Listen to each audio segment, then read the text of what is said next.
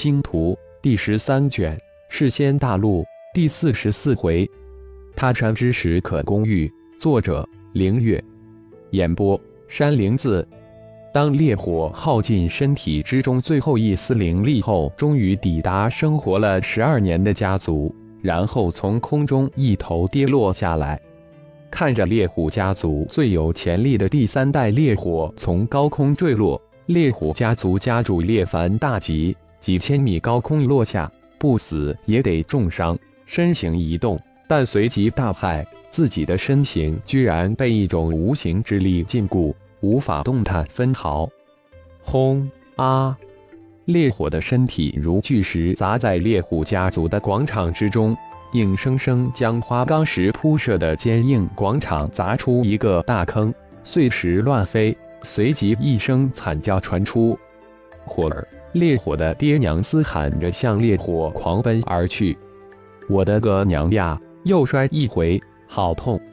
当烈火的爹娘冲到大坑边上时，烈火正好从坑中站了起来，咧着嘴怪叫：“火儿，摔伤了没？”爹娘，我没事。跳出大坑，烈火拍了拍身上的尘灰，笑着回答道，然后就地盘坐修炼起来。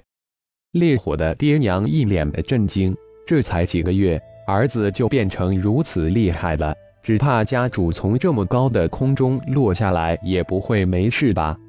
前辈，烈凡心中的震惊比起烈火的爹娘都大。无声无息之间，自己被禁锢，仅仅几个月，烈火变得如此厉害。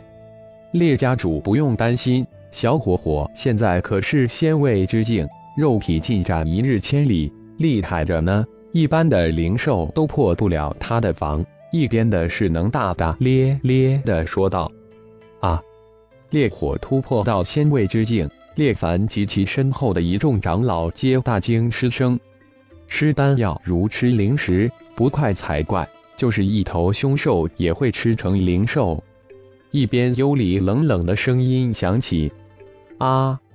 惊呼声再次响起，烈凡及众长老嘴巴张的都能吞下一头凶兽。十几双眼睛都偷偷飘向太医前辈，请。惊诧之后，烈凡终于回过了神，立即恭敬的身体一侧，请太医进门。这次带烈火到家兰城，一是让烈火到炼气工会认证炼气士，其二是我久静思动，想出山走走，顺便办点事，其三是想借烈家炼气鼎给烈火练练手。一边走。太医淡淡的说道：“前辈太客气了，烈火是您的弟子，也是我们烈家子弟，用气鼎炼手材料那是理所当然之事。”烈凡立即回应道：“是啊！”一众长老立即附和道：“烈家可有气鼎气方？烈火现在需要一个气鼎，我也好顺便为他炼制一个。”太医再次开口道：“有，有。”有前辈需要那个接品的气鼎气方，烈凡内心再次震惊，没想到这位神秘的前辈也是一名炼气师，就不知是那个接品的。有仙品气方就最好了，如果没有仙品气方，灵品气方也可以。太医淡然道：“其实这次到猎虎家族来，太医的最主要目的就是猎虎家族的所有气方。”当然，仙气方就最好了。前辈您，您可是仙气大师？烈凡激动的都结巴了。炼制仙品气鼎，至少是仙气大师级的超级高手，算是吧。太乙用一种不太确定的语气应了一声，心中嘀咕了一声：试一试才知晓。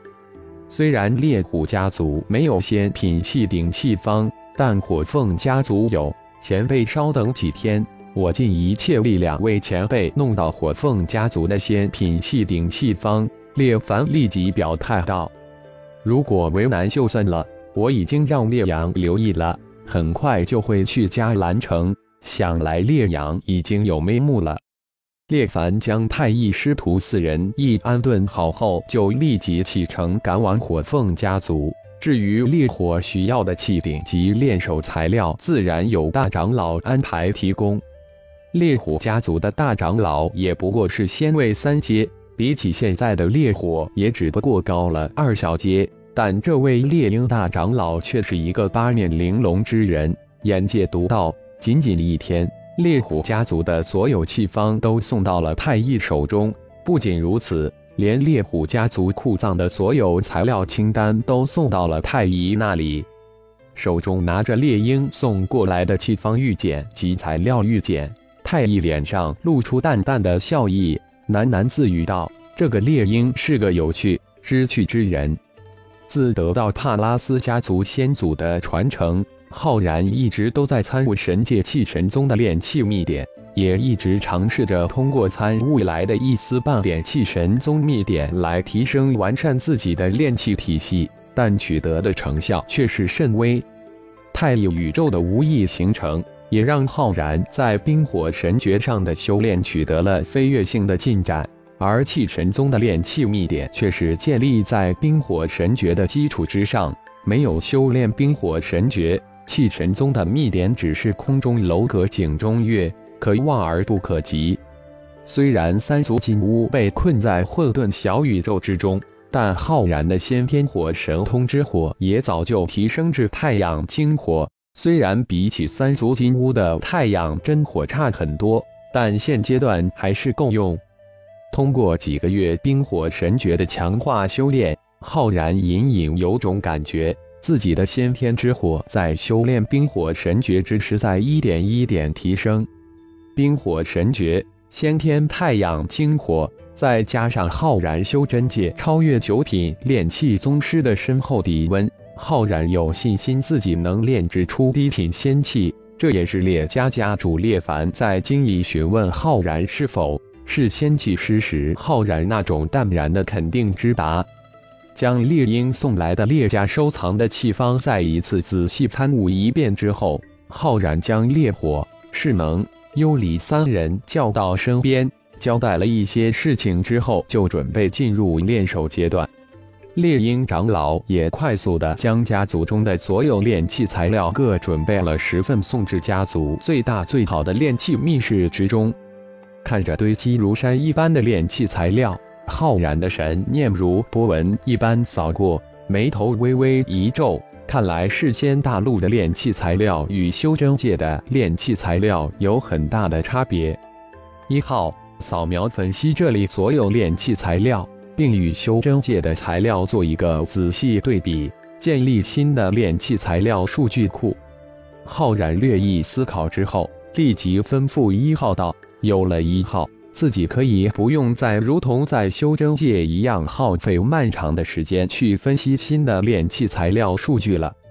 收到，老大，估计需要一个月左右建立起新的炼器材料数据库。一号立马回应道：“根本无需浩然出手，一号自行调用浩然的神念，开始对堆积如山的每一种炼器材料进行分析对比，瞬间转入混沌小宇宙。”混沌小宇宙之中，由一百三十万五爪金龙融合空间之心化形而成的连绵起伏雅加山脉十万大山之中，盘坐修炼的魂婴睁开了双眼。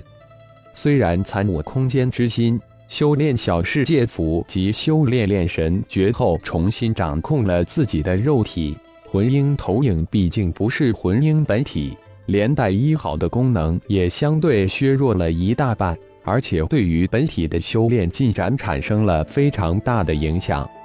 太一宇宙的形成及太一宇宙之中十四大神殿的先后产生，虽然当前对浩然有着莫大的好处，太一宇宙出乎意料的超高速发展，在隐隐之中，太一宇宙的不可控性在浩然心中产生一种非常大的危机感。虽然十四大神殿都是因为自己修炼的自劳魔神的神诀及机缘之下得到修炼秘典而产生，但这些都不是在自己的控制下形成的，却都是在太一宇宙的控制下形成的。浩然感觉危机四伏，如在刀尖之上行走。不过，通过这几个月对太一星神诀的修炼，浩然有种隐隐的感觉，太一星神诀似乎能提升自己对太一宇宙的了解或是掌控，这是唯一一件浩然感觉开怀的事情。而且通过修炼太一星神诀之宇宙遨游诀，浩然能以自由的进出太一宇宙，这让浩然大是惊诧。难道自己体内的太一宇宙也是如同自己灵魂空间之中混沌小宇宙门户通道一般的存在？但为什么自己领悟的藏真神通又能将自己体内的星元力全部送入隐藏呢？想到这儿，浩然突然一愣。如果魂婴修炼宇宙遨游诀呢？能不能自由的进出混沌小宇宙呢？突然的灵光一闪，浩然大喜。宇宙遨游诀虽然是肉体修炼的秘典，但以现在浩然魂婴之能，可以轻松的将肉体的经脉模拟出来，能够完全再现肉体之身。说做就做，一刻钟之后，魂婴已经将本体经脉完全再现出来。接下来就是修炼宇宙遨游诀了。一个月后，列家炼器密室之中，盘坐的浩然仰天长啸。没想到这宇宙遨游诀有如此妙用，竟能让魂婴与魂婴投影换位，又能瞬间换回到混沌小宇宙之中。感谢朋友们的收听，更多精彩章节，请听下回分解。